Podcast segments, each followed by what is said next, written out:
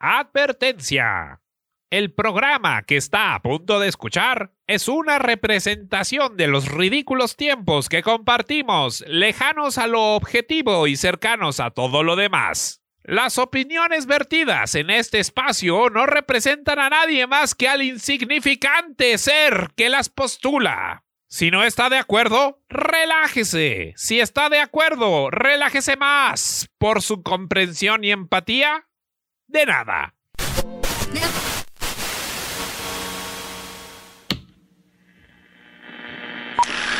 Antes de que los artistas mostraran la miseria de nuestras vidas, el cine era divertido.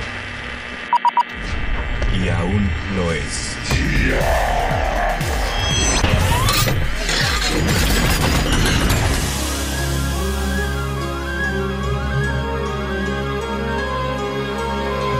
Betamax. Viernes a las 12.30 de la tarde. Favor de rebobinar. Por no FM. Todo menos miedo.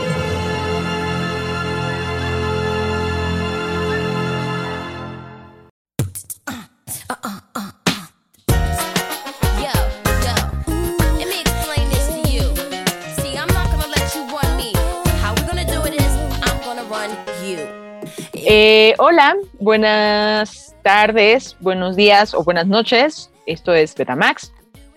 Soy Andrea López, que me regañan porque nunca me presento en el programa.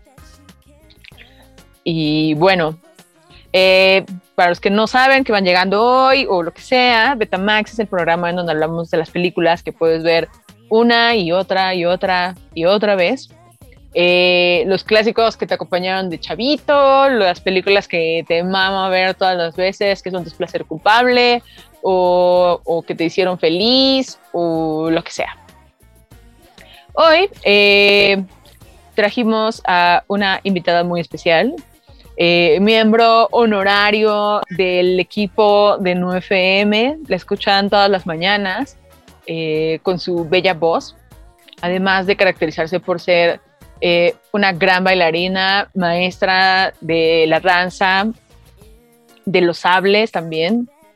Eh, también está los domingos acompañando su, su vegetal favorito. Y pues nada, aquí está la maestra Sabi. ¡Brava! Hola. Eh, Gracias por invitarme, querida. No, hombre, por favor, gracias a ti por existir.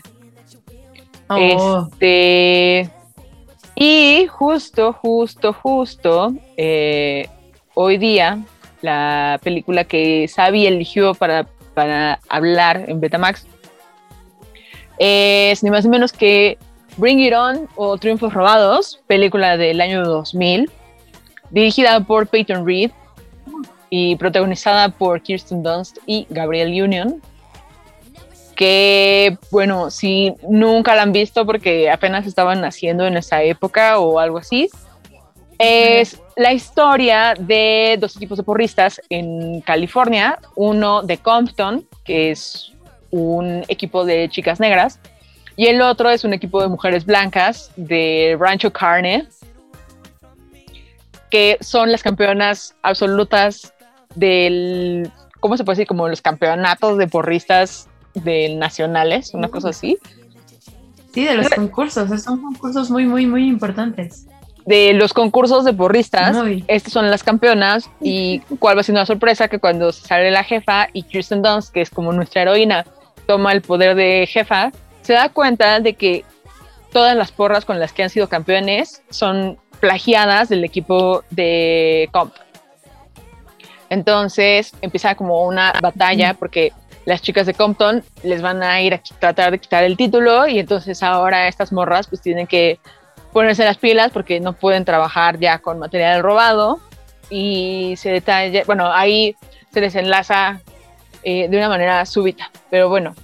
Eh, Sabi, ¿por qué escogiste Triunfos Robados? Porque es una película muy, muy agradable, muy dominguera y no sé cuántas veces la he visto en la vida. No sé, miles, yo creo. Fue de mis películas favoritas por allá de los 2000. Oh, yo la fui a ver creo que como 10 veces al cine. ¡Wow! Trabajaba en el cine en aquel entonces, me daban boletos Entonces, como en esa época no había como muchas opciones, entonces dije, ah, bueno, voy a ver Triunfos Robados y me gastaba mis boletos porque se vencían. Entonces, yo creo que la vi como Ah. 800 veces. ¿Y te sabes las coreografías? No, tan buena no sé. Tú, tú que eres una experta coreógrafa y bailarina profesional, ¿te sabes las coreografías? Me sé algunas, sí. ¿Te sabes, eh, o sea, has, has sido porrista en tu, en tu vida? Sí, sí, fui porrista hace millones de años. ¿Y qué Sí. tal? ¿Qué, qué tal la experiencia? En- fuiste, a ver, pa- fuiste porrista porque viste Triunfos Robados y decidiste, quiero ser porrista. Yo creo que, vaya, pues no necesariamente, pero sí fue una de las razones, tal vez, ¿eh? No lo había... Ah, me acaba de caer el 20. Ah. pero sí, o sea, están, son padrísimas las coreografías de Triunfos Robados. Y bueno, no sé, no sé quién, a quién no le da- daban ganas de ser parte de un equipo de porristas y volar por los aires. Solo que yo no volaba, no podía, porque tienes que ser muy ligera para ser player. Sí, o sea, eh, tiene nombre cada una de las partes, es base, media base o player, y usualmente los media base también son bailarines. Ajá, y las bases, sí, que son, es la gente más fuerte y más pesada. y la gente más delgada y pequeñitas es la gente que vuela. Ajá, que son a las que avientan por los aires y así. Pero sí, de chica, bueno, en general no, no soy necesariamente pe- pequeñita ni muy ligera, entonces, pues yo no, a mí no me cargaban para eso. Pero eres Y menos En un atlética equipo como...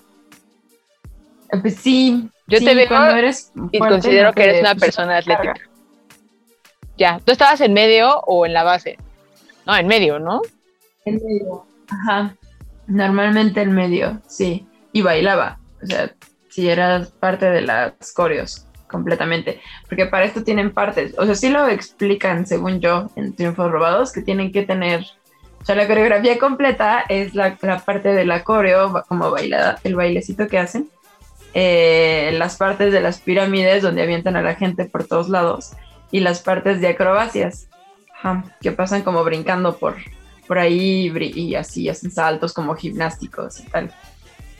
Y eso es para las competencias, pero lo que hacen para cuando están como con los equipos de fútbol americano, sí es americano, ¿no? Ahí. Eh, en ese creo que sí, ¿no? Porque hasta se burlaban de ellos, de que siempre perdían. Ajá, ah, sí, claro, que eran pésimos. Sí, que eran pésimos el equipo americano porque eran buenísimas las porristas. Ajá. Bueno, pero Ajá. después descubrimos que también eran malas. Si lo piensas Sí. bien, en realidad también eran malas. Porque Oh, no, o sea, no, no habían ganado nunca como honestamente. con una coreografía suya. Sí. Ujú, No me acuerdo de cuándo lo explican. También te- hay otro personaje, está Elisha Dushku. Eliza Dushku que había salido en Buffy como por esas fechas y a mí me caía muy bien su personaje de Buffy y yo siempre decía como, güey, qué chida eso, que es bien ruda y así. Y después salió justamente en, en Triunfos Robados y justo era igual como ruda y así. Y era así como, wow, qué chido. Sí, y o sea, y pues la ponen ahí con ellas también a, a ser porrista y ella se super burla y todo. Y Kirsten Dunst, que es Torrance, Torrance, qué nombre tan raro tenía. Sí, Ah, le va explicando como, ajá, le va explicando como todo el asunto de porras, como de esto es lo de menos, o sea, lo de menos es venir a disque animar al equipo y como que hacen ahí algunas rutincitas y así, pero lo importante es la rutina grandota de las competencias, que pues se robaban todo, ¿no? Porque ahí es cuando van las, o sea, Gabriel Union y todo su, su squad de porristas de Compton, ajá, a hacerles la, la reta o sea, que hacen la misma porra que están haciendo las chicas de, de Rancho Carney. de Rancho Carne Charros. Y es que ahorita que me explicaste todo este mundo del porrismo, que nunca lo había explorado, me quedé como con muchas preguntas, pero ya se me olvidaron varias. Entonces creo que se me van a ir llegando conforme, conforme vaya, vaya viendo. Pero sí, o sea, creo que Triunfos Robados tiene este appeal de que es una película de porristas que creo yo, o, o si mal no recuerdo, era, o sea, como que no había en esta onda de los 2000 bueno, que para empezar, los 2000 tienen como este rollo de que son como, como las el revival de las películas de adolescentes, ¿no? Como esta Claro. onda de finales de los 90, principios de los 2000 tienen como este revival de las películas de adolescentes de los 80s, en donde habíamos visto a Ferris Bueller, la de Breakfast Club, este, todas estas. Eh, Ajá. igual algunas menores, pero justo venían como películas como 10 cosas que de ti o She's All That, este y bueno, Triunfos Robados, que igual también había muchos programas que, que trataban con esto, como decíamos justamente Buffy. Triunfos Robados o Bring It On viene como a ocupar un huequito ahí que como que no habían explorado, ¿no? Siempre como que en los tropos de las películas como de los noventas, las porristas eran pues como bitchy y siempre son como las malas, como así como, uh, no, son bien superficiales, son bien tontas, que es como un tropo muy común en el cine. Y acá justamente Bring It On tiene pues dos personajes que sí son como super bitchy, tres tal vez, pero en realidad no son los personajes, o sea, como que toda esta parte, o sea, como lo contaste, tal cual fue perfecto, porque justo te muestra como este pedo de que los güeyes son súper atletas, o sea, sí están como mentalizados como cualquier otro atleta en cualquier otro deporte, a que tienen que como entrenar bien cabrón, ganar, tienen como estos matices de, de buen pedez y como que también les preocupa el rollo de no ganar porque pues son como los chidos de la escuela justamente, ¿no? Eh, y, justo como la parte contraria, que son las chicas de Compton, no son necesariamente las villanas, porque justo tienen como un reclamo bastante eh, justo, valga la redundancia, y completamente justificado. Y, Claro. y es como esta contraparte, ¿no? De, de hablar de porristas de otra forma en la que no se había hablado, que sea una película atractiva para adolescentes, que sea cagada y que al mismo tiempo hasta te enseña cosas de clases, por ejemplo, ¿no? Y de y temas Sí. raciales, porque toda la gente de, de- del Rancho Carne son blancos. Si Sí, bien hay una chica asiática, por ejemplo, este, el, el 95%, y bueno, una latina, el, Claro, el sí. o sea, todos son blancos en realidad. Y por el otro lado, pues está toda la banda de Compton, que pues son preparatorias que están en zonas súper marginales de, de California, que en realidad pues no, no tienen como estas oportunidades como los otros güeyes tan fácil de ir a los campeonatos y esas cosas porque pues hay que pagar, por ejemplo, ¿no? Entonces, este, como que de Sí, morro, Por eso les robaban los rutinos, ¿no? Ajá, justo, porque sabían que nunca iban a llegar a ese nivel y se aprovechaban de ellas porque decían, ah, pues como estos son pobres, nunca van a llegar a las estatales, pues vamos a robarnos su pedo porque aparte lo hacen chido. Y habla como del tema de apropiación cultural, del tema, o sea, temas de clases, temas de raza, en una película que en realidad podría parecer que es como súper, súper light. Sí, súper sí. Y O sea. um, o, o sea, sí, vaya. Eh, incluso por cómo bailan. Que era como lo que le hacían de burla a las otras porque eran muy blancas y era como, pero ¿por qué lo bailan así? O sea, me acuerdo mucho, bueno, me acaba de venir a la mente una parte que dicen como es la misma coreografía que tienen ustedes, solamente que lo hacen como muy raro y con unas manitas raras porque no tienen ritmo. Y justo como que eh, ahí sí te enfrenta como a temas y, y muy, o sea, quizás no, no, no necesariamente, o sea, no creo que sea accidental, pero tampoco es tan tan en tu cara, ¿sabes? O sea, como toda esta onda, o sea, todos estos matices que ya mencionamos tampoco son tan en tu cara, o sea, como que ya los piensas de adulto y dices, ah, güey, no mames, están todo este pedo, pero cuando la ves de morrito que tienes, o sea, como que la ves y dices, ah, güey, sí, son unas manchadas por andar de plagiarias, pero no, no analizas todo el subtexto de las implicaciones que tenía que estuvieran de plagiarias, por ejemplo. Sí, como que lo ponen muy suave, ¿no? Como, ah, sí. Es, es de una teen movie, no vamos a entrar en tanto tema controversial, pero igual y podemos poner a pensar un poquito a la banda. Justo, justo, justo, que igual como un morrillo, especialmente aquí en México, que digamos, toda la discusión racial apenas está empezando como a surgir, pero durante muchos Sí, años estuvo guardada bajo llave, como que Sí, claro. te empieza a dar cuenta a lo mejor de cosas y dices, ah, ok, estoy entendiendo cosas que aquí no puedo ver tan fácilmente, o sea, no porque no existan, Ajá. sino porque no están tan, tan en la superficie. Claro, y que incluso se pensaba como, no, eso le pasa a ellos porque hay gente negra y gente blanca, ¿no? Como, acá no existe eso, no, no. Y menos en los 2000 Justo. Y además que en ese momento, pues, pues, pues digo, creo que ya no es así, pero en ese momento y, y antes, muchos años antes, Estados Unidos era como la aspiración de la vida y como, oh, wow, todos queremos ser así y tal, ¿no? Entonces, como ellos tienen sus problemas que no hay en otro lado, mucho menos acá y tal.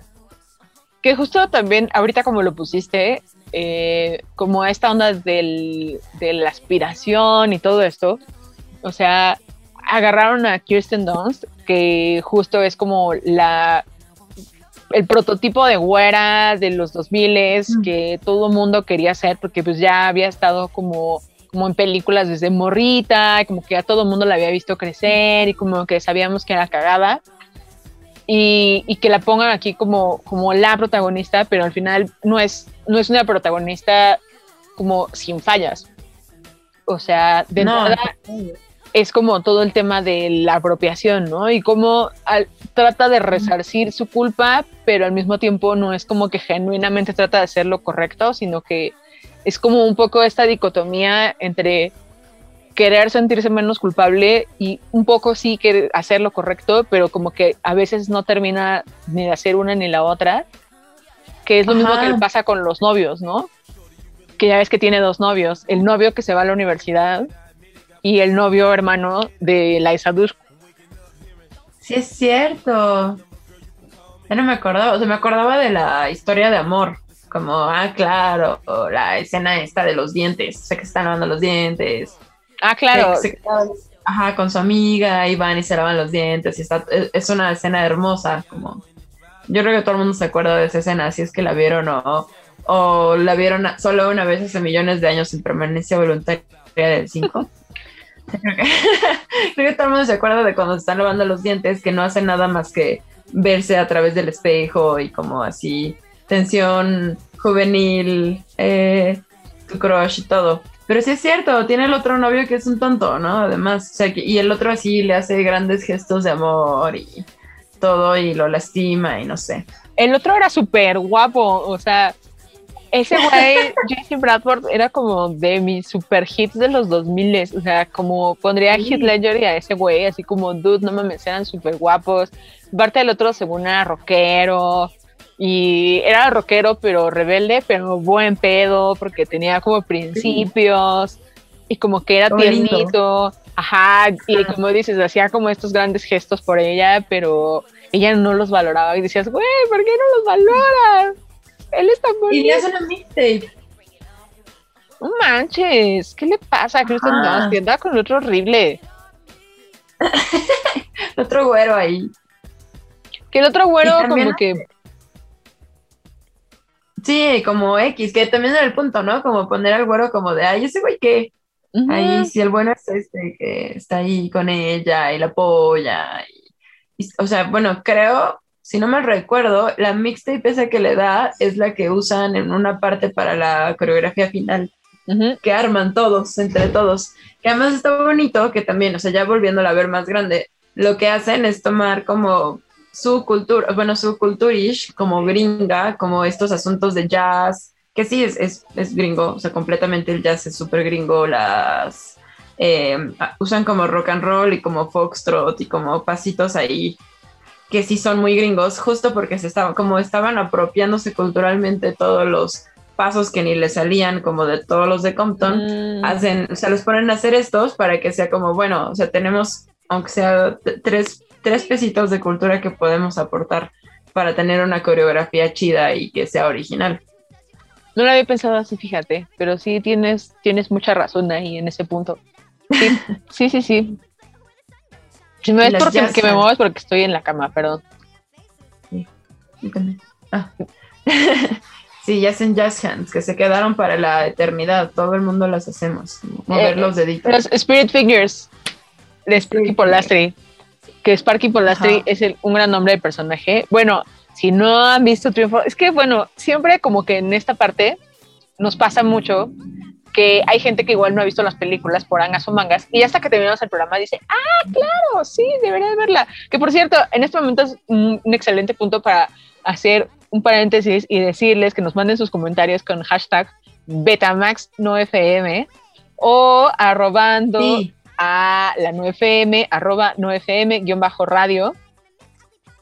O pueden arrobarme a mí, reclamarme, preguntarme cosas, mandarme cosas que encuentren de triunfos robados o lo que sea, a arroba conejo azulorama. O pueden también seguir a Sabi, preguntarle cosas de las porristas, preguntarle cosas de las coreografías, si se acuerda de los diálogos y todo. Eh, tu arroba, Sabi. Arroba he leído Sabi, así, seguido. Sabi con Sí, sí. V. Bueno, Ya, ya a estas alturas deben saberlo, digo. Seguramente ya. Tres horas diarias, espero que lo sepan. Ah, Exactamente. Pero eso, este es un momento del paréntesis donde nos tienen que mandar cosas, preguntas, dudas, inquietudes, quejas, sugerencias, eh, mensajes de odio o de amor, También. o amenazas, o no, amenazas no, me dan miedo, pero llegado amenazas, qué miedo.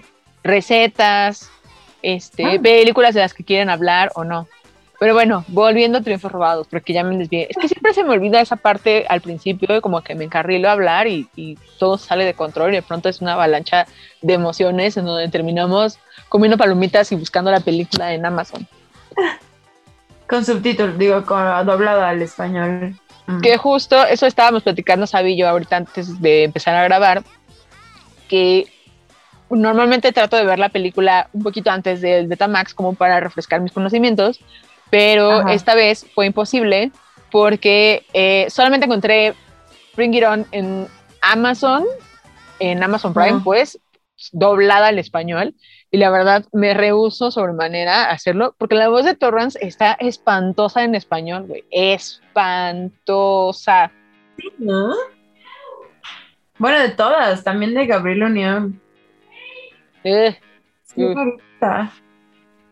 Sí, no sé. Pues sí, sí, sí es muy rara. Sí, tiene varias cosas divertidas, interesantes. También hay una parte, o sea, con esto que decías que Kirsten Dunst como que se quiere salvar su alma del infierno y, y así, porque es muy buena. Ella es muy buena. Eh, en una parte va y les quiere pagar la entrada al concurso. Ajá. O sea, que ve que no se han inscrito y va y les paga la entrada al concurso y le regresan su dinero. Porque, si van a entrar, van a entrar dignamente. Ajá. O sea, Que como que nunca le termina de salir. ese tipo de detalles hacen que eh, sean mucho más appealing los personajes de Gabriel Union y todas ellas justamente. Eh, Que de hecho yo no sabía, pero aparentemente las otras tres chicas que no son Gabriel Union eran un trío de RB en aquel momento de los 90s, 2000 que ya no me acuerdo cómo se llaman. Pero... Está muy de moda, ¿no? Ajá, como onda proto Destiny's Child. Este, así un poco.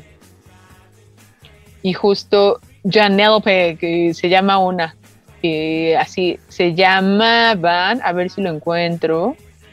Ay, creo que se llama Mm. Black. Black con Q. Sí, Órale, qué extraño. Se llama- nombre de... se llaman Black y era Black con Q U E al final. Y Ah. ajá, o sea, y de hecho, por ejemplo, ellas cantaban como en varios soundtracks como de esa época, como la película de Ah. Honey y esas cosas. Pero Ay, tampoco metería las manos al fuego porque sean una gran banda, la verdad, siento que no no sé, o sea, seguramente eran muy talentosos, pero la verdad no recuerdo mucho.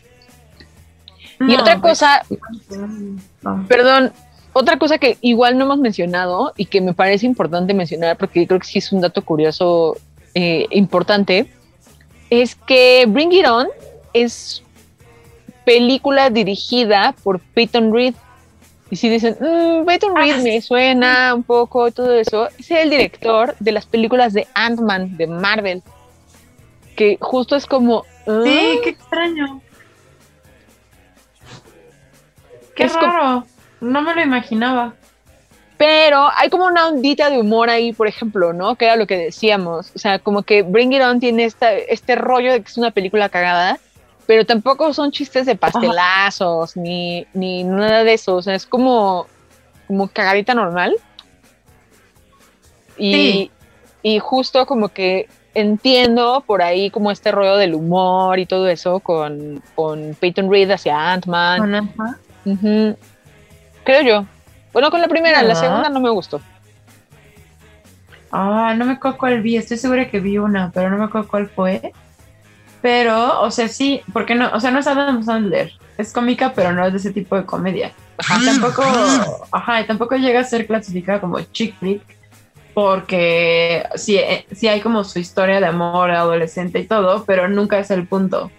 Justo, que yo tengo ahí un tema con el- la nomenclatura chick flick. Este, porque sí me problematiza mucho. Pero justo, es una película como con mujeres, con muchas mujeres protagonizando. Sí hay hombres, Sí. pero los hombres están justamente como en, en el back. Básicamente es una película que habla de las relaciones entre mujeres.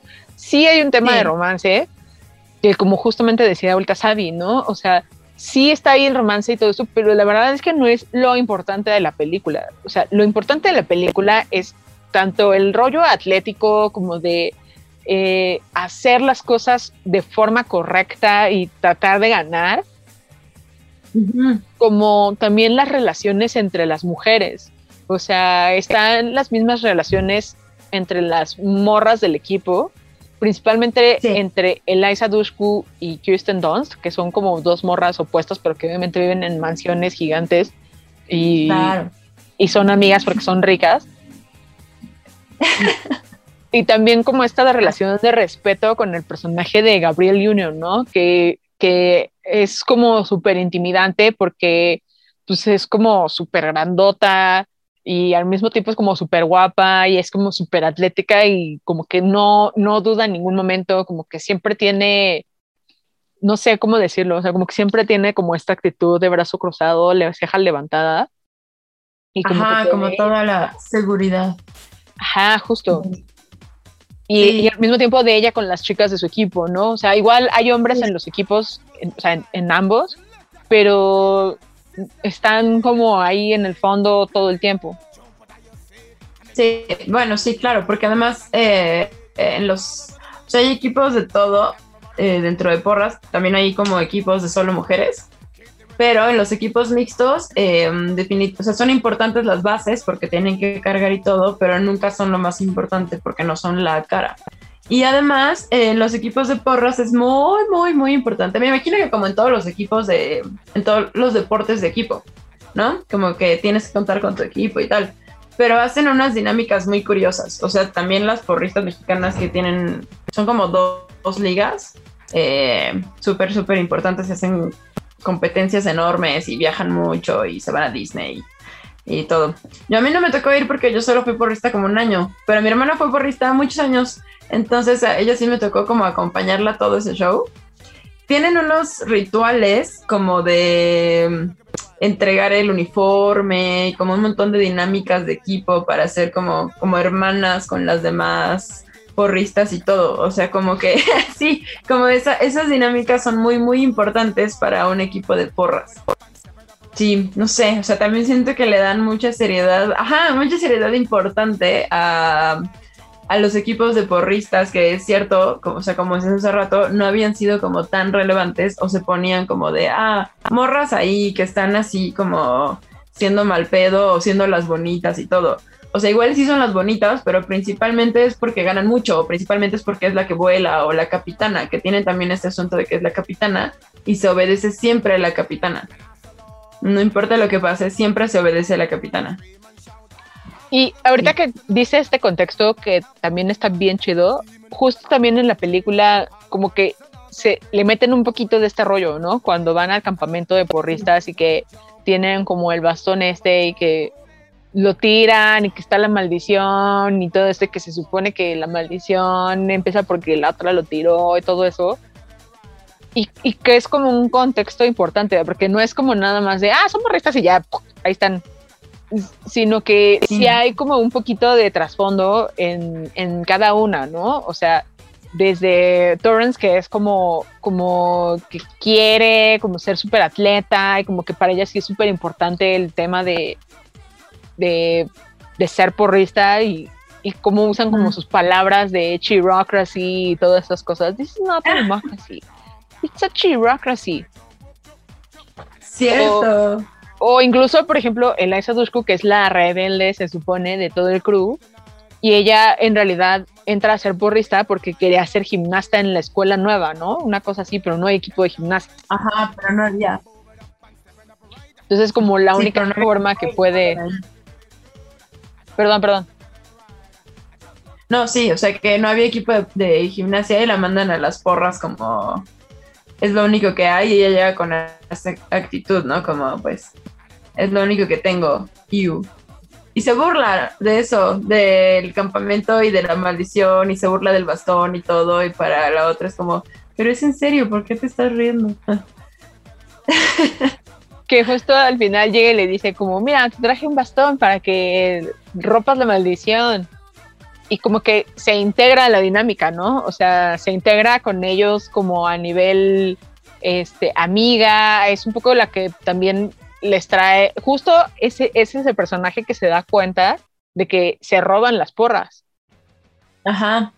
porque igual viene de una de una escuela también de algún lado misterioso de Los Ángeles, bueno, de California, pero justo ella es la que ve las porras de las, los toros de Rancho Carne, que son los campeones nacionales, y les dice así como, ah, hola, oigan, se están robando esto. No, claro que no, sí, yo ya lo sé, y, y los lleva a que vean justamente de dónde sacaron las porras y es como el, el, personaje que también como que les empieza a dar claridad después, ¿no? Porque es como la que medio jala Torrance así como de, "Bien, morra, serénate", o sea, sí es como la burlona, pero al mismo tiempo también es como la que da un poco de tierrita a todo para que empiecen a aterrizar, creo yo. Sí, sí, pues sí, o sea, tiene como ese personaje de coherencia, de alguien tiene que tener los pies en la tierra o alguien tiene que poner orden, porque también, pues la otra ya quería, ya no quería nada, ¿no? O sea, ella como que, no, a ver, vamos, vamos a buscar a alguien, o ella aparece este personaje que les pone las spirit, los spirit fingers, que va por todo el país poniendo las, la misma coreografía a todos, y pues hacen el ridículo, y ella también llega como, no, no, no te preocupes, podemos arreglar esto, se va a poder armar, y pues aquí está mi hermano. Ah que es muy guapo. Sí. El hermano muy todo guapo. Le, sí, todo le lleva como, como, un novio nuevo. Sí, justo es la que llega a cambiar la dinámica y está chido porque cuando empieza la película lo que ves es como un equipo que ya está como muy afianzado y muy seguro de su lugar y en una zona de confort como uh -huh. muy palpable y entra esta morra que no tiene ni la personalidad que tiene el resto del equipo, ni el background que tiene el resto del equipo, como que es la rebeldosa, la misteriosa y eso. Y llega como a moverles el tapete en todos los sentidos, ¿no? Y ella no es la protagonista, justamente. Es, es como lo, lo interesante, como es una, un personaje secundario tal cual, que llega como a cambiar la dinámica de todo, porque es la que detona todos los cambios alrededor del, de la zona de confort que ya tenían los charros de Rancho Carne. Pues sí, sí, pero además también tenían, o sea, el equipo y todas ya tenían como esta dinámica de la otra capitana, ¿no? Que era como mala con ellas y y les dejó ahí todo, que era la que se robaba las coreos y estaba consciente que eso se había hecho durante muchos años. Que además le dicen Big. Red por su cabello. ¿Eh? Maldi- Maldita ratera pelirroja. Bandida. Y muy descarada, ¿no? Como, pues sí, no te habías dado cuenta, siempre lo hicimos, ¿de qué hablas? Sí. Somos blancos, no podemos hacer estas cosas tan chidas solos. Sí, bueno, que también se tienen eso, ¿no? Que los blancos no bailan. Que por cierto, Gabriel Union ya tenía como 27 años cuando hizo esa película, justamente. ¿Ah, sí? Sí, hasta ahorita, o sea, como que me cayó el 20 de eso porque lo recordaba un poco porque justo cuando sale ella también en, en 10 cosas que odio de ti, también ya estaba bastante ruca. Y es una, y es una película de un año antes, más o menos. Entonces, que salga en Triunfos Robados sea, ya de veintitantos es como, wow. Se veía súper chica. Ojalá, y súper bien, ¿no? Como que también se sigue viendo igualita, qué pedo.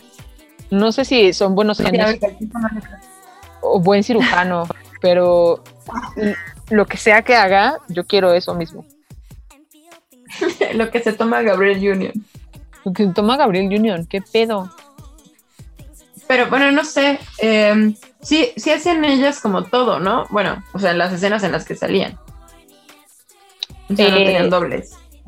Por lo que sé, sí hay como como stunts. Yo creo que sí hay dobles, pero por lo que recuerdo vagamente de mis de lo que supe en aquel entonces, es que sí tuvieron que tomar clases de de como o sea, hasta donde sé, por ejemplo, Kirsten Dunst y Gabriel Union en sus momentos fueron porristas en sus respectivas escuelas.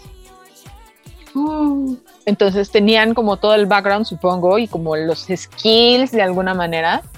Kirsten Dunst estaba realmente joven, o sea, de que debe haber tenido como unos 19, 20 años más o menos cuando hizo la película, entonces como que Sí, ¿no?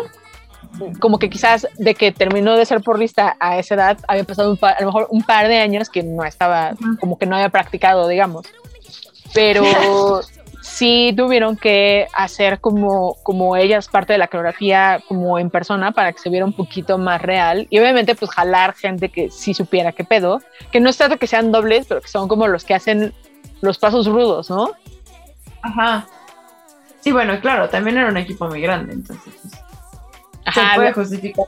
las tienes ahí como Sí. haciendo así, levantando los bracitos y haciendo spirit fingers. Y, y de pronto ves a un güey dando vueltas de carro atrás, así como tres saltos mortales. Y ese, trae el uniforme y dices, ah, claro, también es del equipo, pero pues, él sí sabe, ¿no? O sea, sí es profesional. Bueno, la morra. Pero, Qué padre. pero sí, según yo, todas sí hacían como, como sus cosas. Sus papeles reales. que digo, también es una onda como de coreografía y cámaras, un poco cómo funciona, pero ayuda a como darle muchísima veracidad a la película, porque justo, a lo mejor ya también de grande como que analizas las cosas de, ah, claro, no, ya vi que Gabriel Unión, o sea, sí está al frente bailando, pero, pero no está haciendo el split ahí atrás, ¿sabes? O sea, no sé, como cosas así, o no está ahí trepada en la pirámide y la sueltan, o sea, pero sí como que le daba este, esta como sensación también de que estabas ahí viéndolas. O sea, eso también es como muy loable, creo que también es un detalle muy sutil. Y es que como que en todas las escenas de las rutinas de baile, justamente, estás como muy presente. O sea, estás como a nivel de piso. Sí, está padrísimo. Bueno, me encantaba eso. No sé, las rutinas las vi 800 veces. Porque justo tenían unas tomas muy buenas que no eran como que se así se vio bueno, a los pies y todo como cámara de mamá. O sea, era una toma muy muy amplia y de pronto cambiaban un poco cuando volaban o cosas, pero más bien al contrario, como que todo el tiempo podías ver las rutinas completas. Y que Y justo te como emocionabas que muchísimo y todo. agarraban un poquito de la cinematografía que usan para grabar los campeonatos que luego pasan como en ESPN y esas cosas. Pero son televisadas. le daban como un valor agregado, ¿no? Y como que te metían ahí para que te sintieras que estabas ahí a la altura de ella viéndola en la pirámide o, o veías cómo aterrizaban, o estas tomas cenitales en donde los tomaban desde arriba, por ejemplo, y que veías cómo volaban hacia la cámara y caían, y estabas así como, ¡ah! sí Está chido. Sí. Era muy emocionante. Porque además justo era como, o sea, sí esperabas el momento en el que iban a pasar las, las dos rutinas, ¿no? Como, a ver cuál sí está mejor. Y al final sí gana Compton, ¿no? Sí, Sí. Gana, gana el bien, la verdad, Ajá, muy bien. porque sí me como ganar. ¿Cómo qué? Pues sí, como debe ser. Justo, porque digo, los otros sí le echaron ganas, pero es como, güey, los otros llevan trabajando toda su vida para llegar a este momento y ustedes se pusieron las pilas un año, o sea, ni siquiera un año, como tres meses para sacar este pedo, Sí. o sea, hicieron la tarea la noche anterior, no mames, o sea, güey, en lugar de estar haciendo el trabajo final tres horas antes del examen, o sea, sí, te salió bien, güey, pero no mereces el 10 del güey que llevó haciendo todo el examen final y le salió súper chido, que lleva preparándola un chingo de tiempo. Yo creo. Sí, si hubiera sido injusto, como, o sea, ya lo preparan tres meses y los blancos ganan otra vez, maldita sea. Sí. Los blancos, todo quieren. si esto fuera Play, estaríamos hablando de- del, del tequila de Kylie Jenner y de la blanquitud. Pero esperen eso la próxima semana. Ay, sí. Sí lo vi, es un adelanto del siguiente play quizá. Es un adelanto del próximo Play, dependiendo de cómo se mueva esto. Pero justo, y, y creo que también el soundtrack es como, como algo bien importante porque es como una película de muy bajo presupuesto. No, definitivamente no es una película, o sea, creo que costó como 8 millones de dólares, una cosa así, que pensando en temas de Hollywood, sí era como mucha lana, entre comillas, para una película de adolescentes, pero Oh. al mismo tiempo, pues tampoco era tanto dinero, 10 millones. La verdad es que 10 millones es una casa, ya. O sea, Ah, bueno, claro. entonces Sí, no no, no hay tanto varo, pero eh, la película, y como que normalmente, insisto, con este tipo de películas como de más bajo presupuesto, no le insisten mucho como a meterle eh, canciones súper chidas, por ejemplo, ¿no? Igual habrá una que otra cancioncilla por ahí que como que adorne un momento, pero aquí creo que la verdad tiene varias canciones chidas y al mismo tiempo no se ¿cómo se puede decir? Como no se apalanca tanto de la música. Sí, o sea, está como, estaba bien. O sea, me acuerdo que estaba padre el soundtrack y todo, pero no me acuerdo como de, ah, claro, la película de Triunfos Robados.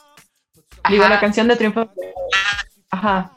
Tiene por ahí un cover de Mickey al final, que es como canción. ¡Ay, hay un eco! No sé por qué hay un eco. Ya, creo. Sí, ya, perdón. O sea, tiene, tiene como la- el cover de Mickey al final, por ejemplo, que pues es un cover, entonces no, no funciona igual, pero sí es una canción eh, Que todos bailan. Arquetípicamente de porristas, porque Tony Basil había sido porrista justamente, y bueno, Tony Basil es la cantante original de Mickey, y ella fue porrista Ajá. y fue coreógrafa muchos años para muchísima gente de la farándula, como Backstreet Boys y todos esos, y justo en el video salía ella vestida de porrista.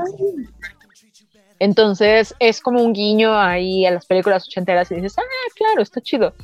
Tiene por ahí, obviamente, canciones de Black, la banda esa que les estábamos diciendo que son las morras de los Compton. Eh, tiene por ahí, por Ajá. ejemplo, la de You're Ready for This. Ah, bueno, claro, las, La coreografía de Starkey Ball Lastry. sí. Tiene.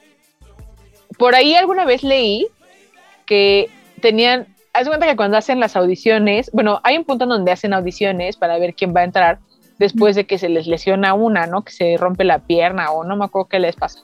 Ah, que no la cachan y se les cae. Ajá. Y por eso entra el personaje de Liza Dushku. Sí. Entonces, cuando están haciendo las audiciones, llega una morra que está como, pues es como stripper, una cosa así, y llega con la sí, canción de Cherry Pie. De, ay, no me acuerdo de quién es la canción, que es como de estas bandas de hair metal. Y se les sube ahí a la mesa y todo. Ajá, y creo que les costó usar la canción como unos 50 mil dólares, güey. O sea, de 10 millones que tenían de presupuesto, se les fueron como 50 mil dólares en solamente usar esa canción. Ay. Entonces, Pero una. Eh, ¿qué les pasa, no? Aparte, ¿qué onda con sí. Que aparte también para hacer película de adolescentes tenía como unas cosas medio raunchy, ¿no? O sea, como medio... ¿mm? Como... Sí. Hay una... O sea, lo que más recuerdo, que creo que era como lo raro, era de la morra que no se ponía ropa interior cuando, cuando hacía las porras y que un vato como que la fingereaba, lo cual estaba espantoso de ahora que lo pienso, porque, pues, güey, o sea, entre que si era consensuado o no, Claro. es, son como morros de 17 años y es como, ¿qué pido, no? Era súper explícito, sí es cierto. O sea, lo decían así, tal cual y todo, y pasaban la escena como... Ah, Porque aparte era cuando la cagaban los partidos. Ajá, justo. Y como la otra escena en donde están haciendo como estiramiento y la otra así como, Ah, sí. así, más fuerte, ándale. Y, y pasan los del equipo de americano que siempre los están troleando. Y les hacen como, oh, güey, igual deberíamos de pasarnos al equipo de porristas. Sí, sí es cierto. Digo, Qué- qué no, chiste. no hay muchas cosas, pero digo, se nota que es una película de adolescentes por ese tipo de detalles también, ¿no? Como, Como de... ah, ja, ja, ja. Sí, Como- como de... chistes de sexo.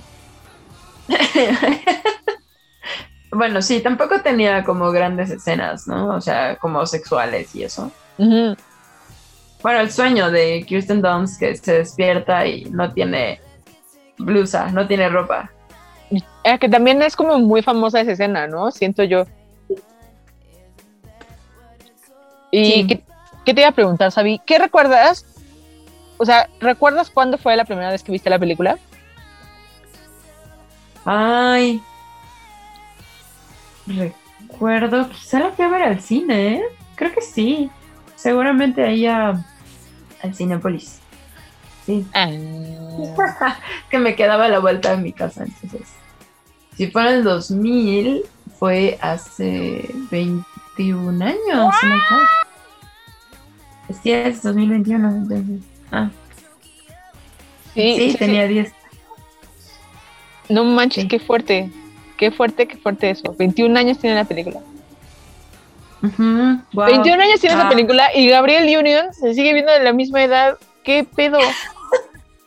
Gabriel Union ya tenía 27. Y Gabriel Union ya tenía 27. O sea, tiene 48 años Gabriel Union. Y se ve idéntica. Sí. Wow. Por ahí me acuerdo que hace como un año tal vez, ella subió una foto con donde trae el uniforme, porque fue como el aniversario de la película, una cosa así, y la subió en Instagram. Oh. Y pone a su bebé también, que su bebecilla también traía la foto, bueno, también trae el uniforme y también está así. Y no mames, se ve igual, qué pedo. Me impresiona mucho Gabriel. Sí, Quiero sí, ser está idéntica. ¿No Y te acuerdas de las porras que había? de las porras, Sí. siempre me acuerdo como de la de I say burn. Siempre, siempre me acuerdo de esa. Y de hecho, en alguna época, cuando trabajaba en el cine, hacía- le hacíamos a la mamada un poco con eso y la cantábamos como en los pasillos a la hora de cerrar y esas cosas. Entonces nos daba un poco de risa. En la Había otra. ¿no? Que esa es la que con la que se dan cuenta que ya les robaron la porra. Porque justo Sí. le enseñan esa al personaje de Liza Dushku y ella le dice. "Ah, ah, ah, a ver, vente. Y ya los lleva y van al juego de estos güeyes y hacen esa misma porra, pero con los clovers.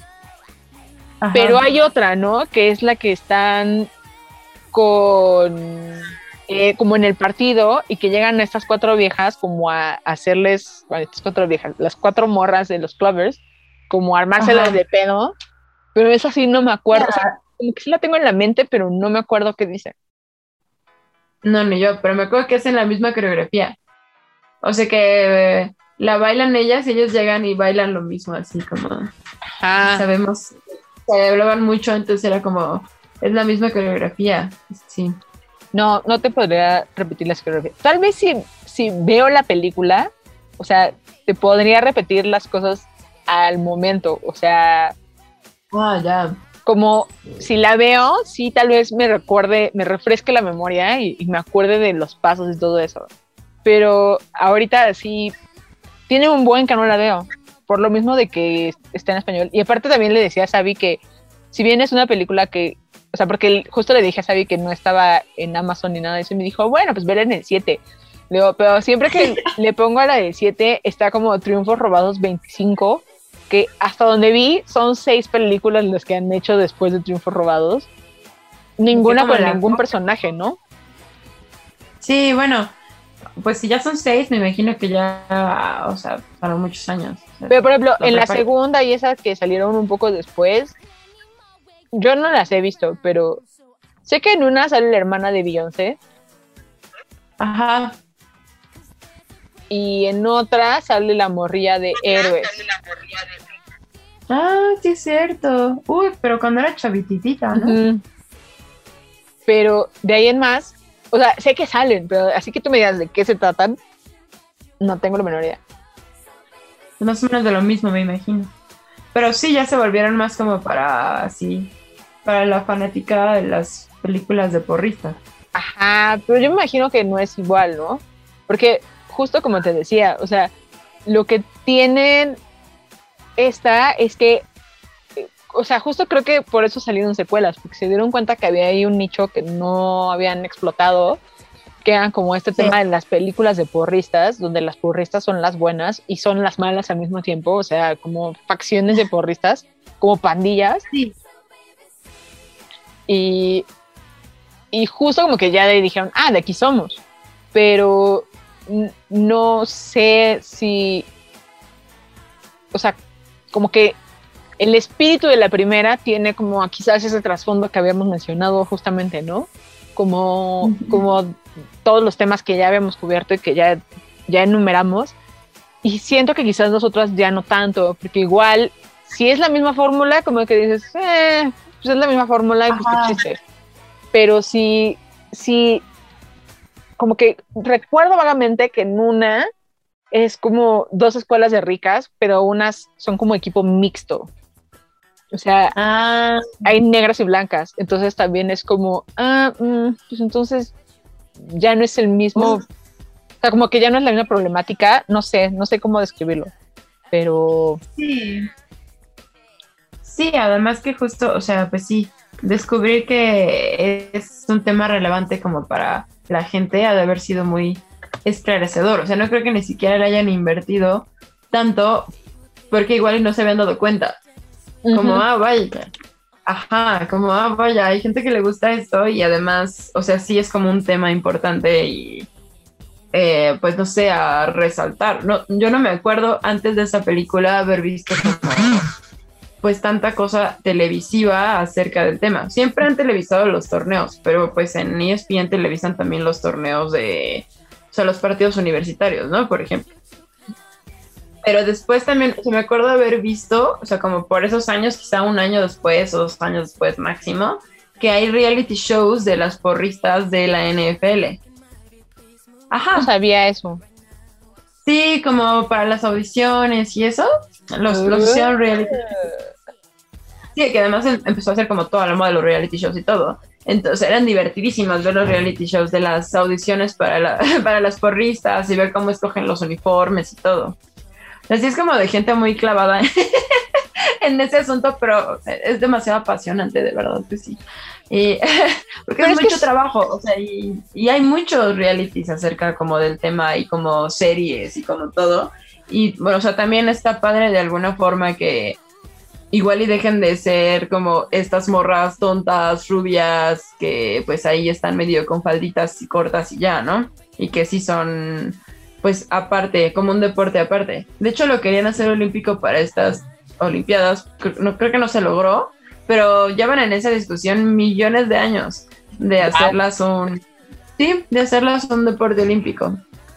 Es que así como lo has planteado toda la, la, la sesión, eh, y digo, ya también lo, lo vimos un poco con lo que estábamos dando de contexto de la película, ¿no? O sea, sí, sí es como una disciplina muy compleja en muchos sentidos, porque es como el rollo de, güey, necesitas saber cosas de gimnasia, necesitas saber, o sea, tener fuerza, necesitas tener resistencia, necesitas saber bailar, que saber bailar es una, una habilidad que no todo el mundo entiende que, que es complicada y que tiene su ciencia, ¿no? O sea, como Que no dices, se tiene "Ay, que ver bailar. Ah, Ajá, sí. Justo es, ajá, justo es lo que se busca, que se vea como lo más fácil del mundo. y, y, Sí. y tienes como todos estos, estos aspectos, digamos, y encima, y también eso lo, lo platica, bueno, lo platica, ¿eh? lo, lo transmiten en Triunfos Robados, porque ahorita que hablabas como de estos, como de estos matices, digamos, como, como en el mundo del, del porrismo, o del cheerleading, eh, también te pasan como otros equipos en triunfos robados, ¿no? Y también ves la experiencia de otros equipos que igual los pasan 25 segundos a cuadro y ves ahí medio cómo Ajá. trabajan, eh, desde equipos de puras mujeres, equipos mixtos o equipos, o sea, y ves, por ejemplo, cómo viven los nervios y cómo Sí. eh, eh, tienen, por ejemplo, hay un güey en el equipo de los toros que, que es gay, ¿no? Y como que también, digo, no, no se clavan mucho en eso porque justamente como es hombre, Ah, no exploran tanto eso, pero, pero sí te pasan como las experiencias de, de la morra que se parte el- así la nariz y que está toda floreada, la que le vomita a la entrenadora. Y, y como todos estos aspectos, y ahorita por ejemplo, como decías, ¿no? Los uniformes, como todos estos pedacitos de complejidad que pareciera algo como súper sencillo, y, y Ujú. como lo decíamos, o sea, antes las porristas, o sea, antes de Triunfo Robado, las porristas estaban como en el fondo, ¿no? O sea, sí había Ajá. personajes, pero en realidad nunca, nunca veías que pasaba algo. O sea, Sandy en Vaselina, a lo mejor, la morra Mm, Karate claro, sí. eh, la morrilla de la película esta de Lucas y todo eso, pero la, la de la morra también de Goonies, por ejemplo, ¿no? Ajá. también es porrista, creo. O su novio es atleta, no me acuerdo, pero bueno, siempre como que la porrista estaba en el back, tal cual Sí, como, como como pasan los partidos, o sea, el foco son los que juegan americano y los atletas, entre comillas, son ellos, ¿no? Los que se están partiendo la madre en el campo y haciendo esto. Y tienes a los porristas ahí atrás, como haciendo ruido y haciendo movimientos y todo. Y las películas se enfocaban en, en el campo, no en lo que pasaba atrás. Y aquí está como que Sí. obvia lo que pasa en el campo, porque hasta insisten, son malos los que juegan americano. Entonces nos llevan Sí, se burla. a ver justamente a los güeyes que están haciendo las pirámides y echándole porras al equipo. Y, y sí fue un shift completamente como, a- a- o sea, como que se agradece, digamos, porque igual las mujeres no nos, no nos clavamos en las historias de los güeyes que están en el americano porque son experiencias que no necesariamente podremos vivir. Claro, que son bastante ajenas, o sea que pues no es como tan identificable. De hecho, o sea, existen estas estadísticas, ¿no? De los diálogos de las mujeres en el cine. Pues yo creo que esta película tiene mucho más diálogos de mujeres hablando que de hombres. Y eso está súper chido. Hay pocas, en realidad, y más en los 2000. Ahorita hay un poquito más. Sí, Pero en ese tiempo, o sea, sobre todo que fue el tiempo que reforzó muchísimo, eh, pues todo ese asunto del amor romántico y así, o sea, y como de los grandes gestos de amor y como estas cosas que al final todos se aman y todo, ajá, o sea, como que reforzar estas ideas que ahorita pues se han ido cambiando y, y tal como todo en esta vida, pero no había como tantas películas donde eh, fueran tan importantes los conflictos entre mujeres. ¿No? O sea, y los diálogos, sobre todo eso, o sea, como ver a otra mujer hablando tanto tiempo en la cámara, o sea, suena muy exagerado, pero es muy real. O sea, y no sé, lo- hay varios pósters de muchas, muchas películas donde, aunque existan mujeres que actúen, no hay, no, no aparecen en el póster y no aparece su nombre. O sea, y en esta película la verdad es que yo no me acuerdo cómo se llamaba el vato, el hermano de Elisha Dushku. Pero sí nos acordamos y todavía, y todavía existen como estas, o sea, estas actrices, ¿no? En activo, las tres, Elisha, Kristen y, y Gabriel Unión. Ujú. Sí, pues sí, o sea, y hay otra cosa que eh, se llama el test de Bechdel. Eh. Para los que nos escuchan y quizás no les suenan, es un test que parte de un cómic, igual pueden googlear, y comprende como cuatro características importantes, eh, como para, es, es justamente para testear cómo están funcionando los personajes femeninos en las películas. Y tienen que hacer cuenta como que la principal es que ha- hablen dos mujeres, o sea, hay más de una mujer, ya es como un punto. Si hay dos mujeres y esas dos mujeres hablan entre ellas, es como otro punto. Si esas dos mujeres hablan entre ellas de un tema que no tiene que ver con ningún hombre, ese es otro punto. Y Ajá. digo, hay como muchas, mucha discusión sobre si el test vale o no, o sea, como que tenga un valor, porque digamos, a, a la estética de ciertas películas sí tiene mucho valor, pero a la estética de muchas otras, como que igual se pierde un poco como esta necesidad de, de juntar a fuerzas a las mujeres, ¿no? Pero, pero tiene, o sea, aquí justamente creo que está muy chistoso porque, o sea, ahorita como lo planteabas, ¿no, Sabi? Que, o sea, los diálogos como que están en función, o sea, obviamente pues hablan del vato porque es el hermano de la morra y hay discusiones sobre, ah, estás andando con mi hermano, bla, ¿sabes? Ajá. Y, pero en realidad como que el el 90% de las discusiones giran en torno a las relaciones de mujeres y al tema de cómo vamos a arreglar este pedo, cómo vamos a solucionar esto, cómo vamos a ganar. Que es un poco lo que pasaría en una película, por ejemplo, de fútbol americano o una peli sí, o sea, una arquetípica película de fútbol americano que es el güey de no, no manches, tenemos que ganar el campeonato y tenemos que entrenar un chingo y entraron estos güeyes nuevos al equipo y tenemos que acoplarnos y esas cosas. O sea, Sí, que son morras, pero son las que adornan por ahí, o como a la novia y así. O la mamá, siempre, siempre hay mamás en esas películas. sí, siempre hay mamás, fíjate, no lo había pensado, pero sí es cierto. Y aquí, como que los personajes hombres están como muy. Hasta el hermano, ¿no? O sea, el hermano de, del personaje de Torrance es como súper molesto y como horrible. Entonces Ah. es como, "Ugh, horrible niño, lo tienes ahí como que hasta lo odias, ¿no? Y dices, "Ugh, qué horror.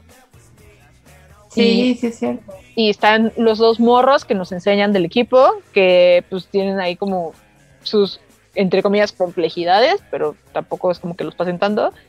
El exnovio de Torrance y el hermano de Liza Dushku. Y ya, o sea, hay papás por ahí, está el entrenador, como gente Claro. flotando, pero para un casting que es 90% mujeres, bueno, no 90, pero pon tú 80, tal vez 75% Ajá. de mujeres, o sea, sí es bastante significativo. Sí, y bueno, y para el momento. O sea, es que en los últimos años se ha visto más, también por el momento político histórico. Ujú. Pero siento que en ese momento había muy poca representación femenina. O sea, ya, o sea, punto y aparte hablar si, eh, si iban a ahondar o no en que el vato del equipo que es gay que estaba ligando, o sea, ahí literalmente le guiña un ojo, o sea, voltea a ver a otro vato y ya es todo lo que aparece, wow, así. O sea, creo que para el momento no, no recuerdo otra película donde tantas mujeres estuvieran como a cámara al mismo tiempo. Que justo, por ejemplo, 10 cosas que odio de ti, a mí me gusta mucho, pero también entiendo que es bastante problemática, no solo por el tema, sino por la forma en la que está planteada. Y, por ejemplo, está como la relación de las dos hermanas, como en el plano principal, y Sí. tal vez aparecen juntas 15 minutos, o sea, y los 15 minutos que aparecen juntas, o sea, de esos 15, 10 se están peleando. Y tal vez los últimos 5 es cuando están siendo como, como amigas, pero si lo piensas bien, realmente nunca aparecen como tan juntas las dos, o sea, entonces No, ¿verdad? es rarísimo, rarísimo, rarísimo. Y de hecho todas las relaciones, o sea, todas odian a, a Kat porque es como independiente y es como huraña, pero al mismo tiempo, por ejemplo, tenemos a Bianca que tiene a la amiga que es Gabriel Union y al final Ajá. termina peleada con ella porque le baja al novio. Y como que es mu- muy extraña la forma en la que plantean a las mujeres y justo las puedes, o sea, hay mujeres en el fondo, pero como que a las únicas que conoces son a las dos protagonistas. O sea, Sí, de pronto una amiga por ahí. y, y justo está más estructurada la relación entre los tres hombres. O sea, entre Sí. Heath Ledger, Joseph Gordon-Levitt y el otro dude, como que entre ellos tres, e incluso el otro güey, Andrew Keegan, el que es como el malo, o sea, entre ellos cuatro está como mucho mejor resuelta la dinámica que entre las dos morras que son hermanas, o sea, incluso Claro. el momento como de redención entre hermanas es como, ah, quiere decir, no, ah, bueno, bye. O sea, y es como el, como el momento en donde las vemos ya hacer las paces y ser hermanas chidas, y es así como, ok. Entonces, sí, claro, eso es súper cortito. y aquí sí hay como una onda más de hermandad, como de Complicidad, como igual sí hay reclamos, pero es como más, más real, digamos, porque es como el pedo de, ah, esta vieja no sabe ser jefa, no mamen, hay que tirarla. O sea, Sí, como que sí, sí te identificas un poquito más. O sea, sí es como decía, sí a veces nos llevamos las morras. claro, No, no, o sea- es, no es ni tampoco una rivalidad absurda, ni tampoco es como esta sororidad eh, utópica de somos Claro. morras y amigas por siempre y jamás nos vamos a apuñalar en la espalda. No, es muy humano también, ¿no? Como pues, claro, y la, y la Big Red es una culera y lo dice todo el tiempo, como pues sí, ¿qué? No, o sea, ajá, justo, y no es como que ponen, pongan algún tipo de estereotipo demasiado fijo, aunque esté Kirsten Dunst, o no, o sea, o que estén como todas las morras de del Compton que son como súper rudas y así, o sea que igual sí son como un poco clichés, pero siento que no son, o sea, en, su, en el desarrollo de su personaje, en la personalidad que les otorgan, igual sí son un poquito más complejas, ¿no? O sea, son morras ricas, pero son amigas, pero hacen pijamadas, pero se encuentra con el hermano, pero no, la, no deja a su amiga por irse con el hermano, va y regresa y sigue con su amiga y todo, todo normal, ¿no? O sea, que siento que en otro tipo de película ahí hubiera empezado la torre de historia de amor y ya. Sí, no, y, y todas tienen como su parte buena y su parte defectuosa. O sea, al final, justo Torrance como que tiene muchos defectos como persona. O sea, es la mujer blanca, la líder, la protagonista y todo eso, pero pues sí tiene muchos defectos. O sea, y lo ves y como que dices, ya, la quieres cachetear 30 veces. sí, Pero está chido porque no es perfecta.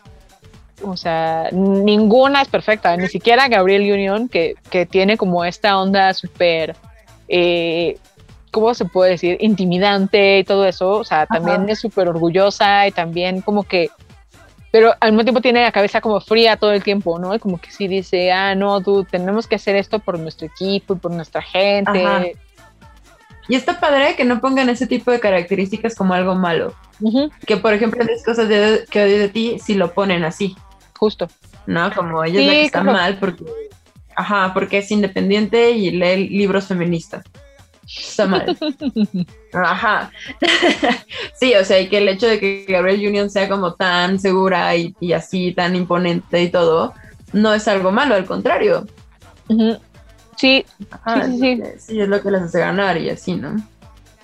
Y te acuerdas, Abby, bueno, más bien, ¿tienes como una parte favorita de la película? O sea, ¿hay algún Ah, momento en especial que te guste más o algo que recuerdes como con más cariño o no sé? Cuando están armando la coreografía. ¿El Como montaje final? No, cuando la van armando, o sea, después los Spirit Fingers, hay una partecita que es como de, sí, ya, hay que ponernos las pilas, vamos a sacar eh, partes de, mucha, de muchos bailes. O sea, como todos los pequeños captions que hay, Ujú. esos me gustan mucho.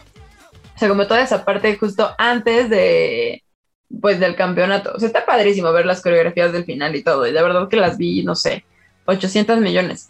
Pero, o sea, como que esa parte se me hace la más bonita, como la, la parte en la que crean la coreografía y todo, eso se me hace lo más padre.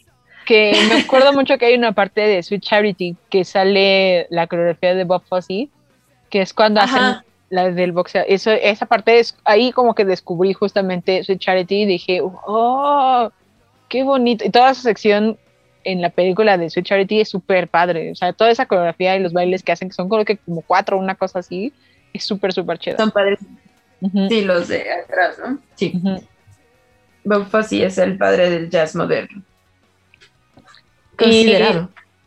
Bueno, y y- Verdón, su esposa. Ah, ¿Y quién? Verdón, su esposa. Que Ah, se le bueno. dio crédito hasta antier, creo, pero... pero sí. Y te iba a preguntar, ya por último, para cerrar este bello momento, ¿qué, qué última reflexión sacas de este viaje de autodescubrimiento a través del del cheerleading?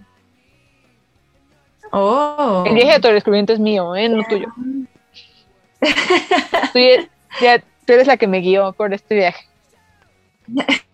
este pequeño viaje a través de Bring It On, que siento que la película es muy así, es un pequeño viaje de descubrimiento de, o sea, de que no es, no sé, o sea, así como la danza, justo porque es el propósito, que se vea lo más fácil del mundo, como de, ah, claro, te paras y lo haces, no hay pedo.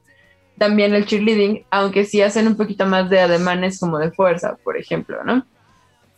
Eh, um, ¿Qué será? Que hemos dejado un poco atrás ese tipo de películas. Ah, sí, el, sí, la, este momento histórico y político se está inclinando un poco más al sufrimiento y muy poco al disfrute de la vida. Y, o sea, bailar siempre va a ser un disfrute de la vida, pero también convivir en equipo, que es lo principal de un equipo de cheerleading, por ejemplo, ¿no? O sea, el spirit stick y todo lo del espíritu y todo eso, eso sí existe. O sea, sí tienen que los moños y casi que los bendicen, tienen como un montón de rituales. Ajá, y los rituales y las tradiciones nos hacen muy humanas.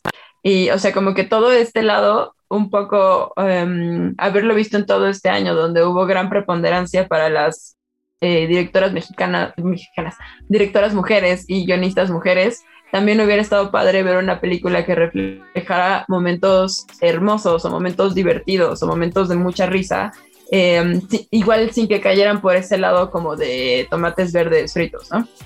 O sea, eh, ajá, o sea, como, no sé, ganar una competencia juntas o eh, pues eso, ¿no? O sea, como incluir muchos diálogos de mujeres entre mujeres, de problemas de mujeres reales, que no caigan en lugares comunes y que no sea como de, no, pobre mujer, otra vez la van a maltratar.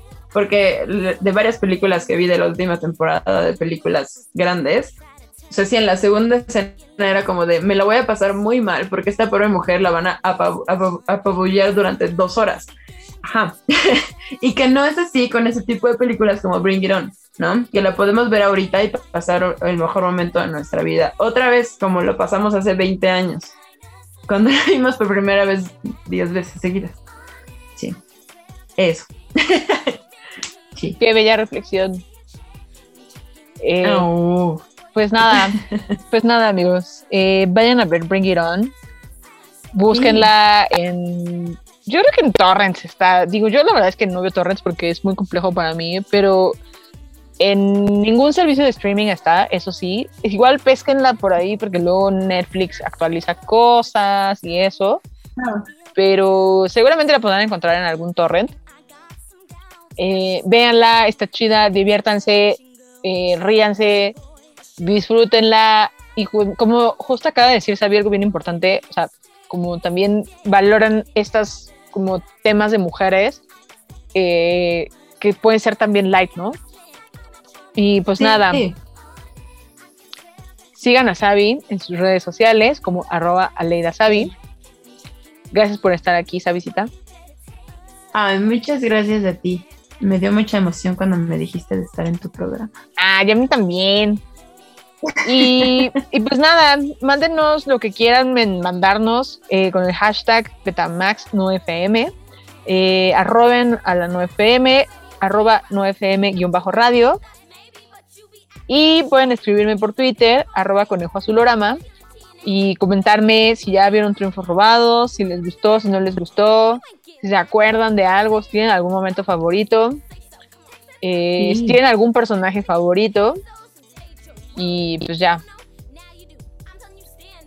nos vamos. Adiós.